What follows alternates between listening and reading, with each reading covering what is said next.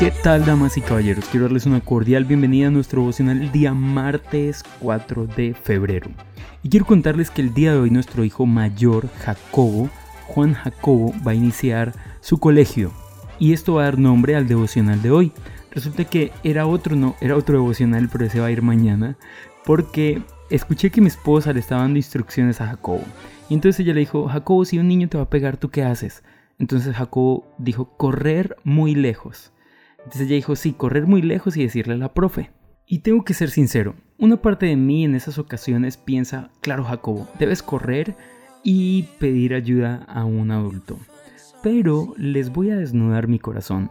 Y la verdad es que otra parte de mí, ahora nunca le he dicho esto a Jacobo, pero otra parte de mí eh, dice por dentro, Jacobo, tú también puedes pegarle al chico para que nunca más te vuelva a pegar. Ahora estoy siendo sincero y no me juzguen por eso.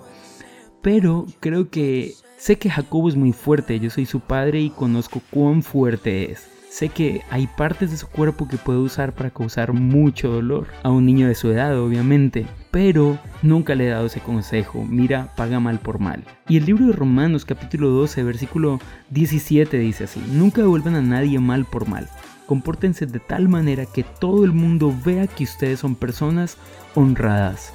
Hagan todo lo posible por vivir en paz con todos. Queridos amigos, nunca se vengan ustedes mismos.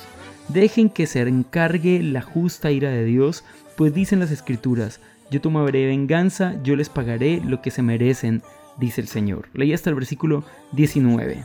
Pero el versículo 21, bueno, el 20 es genial y el 21 dice, no dejen que el mal los venza, más bien venzan el mal haciendo el bien.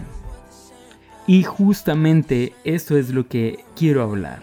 Muchas veces las situaciones en nuestra vida vienen a decirnos, mira, paga mal, tú eres más fuerte, tú eres peor, dale más duro. Pero la Biblia nos dice, no pagues mal por mal.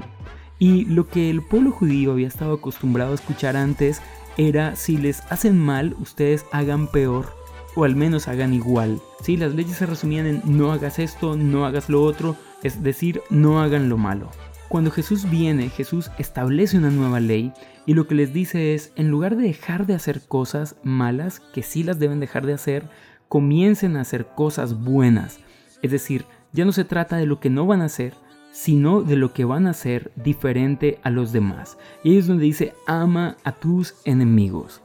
Así que la reflexión es, hay situaciones en tu vida diaria, en mi vida diaria, cotidiana, en las que nosotros sentimos el deseo de hablar mal o de pagar mal por mal. Cuando estamos en el tráfico y alguien nos adelanta de una mala forma, de hecho hay personas que son imprudentes y aparte nos insultan como si nosotros tuviésemos la culpa. Y, y ahí sentimos ganas de salir del carro o de la moto o de donde sea y de hacer justicia por nuestra mano. Pero la Biblia dice no lo hagas. O con nuestra pareja, o con nuestro jefe, o con quien sea. La Biblia dice no lo hagas. Al contrario, vence el mal haciendo el bien.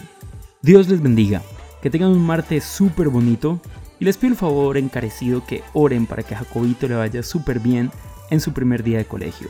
Chao pues.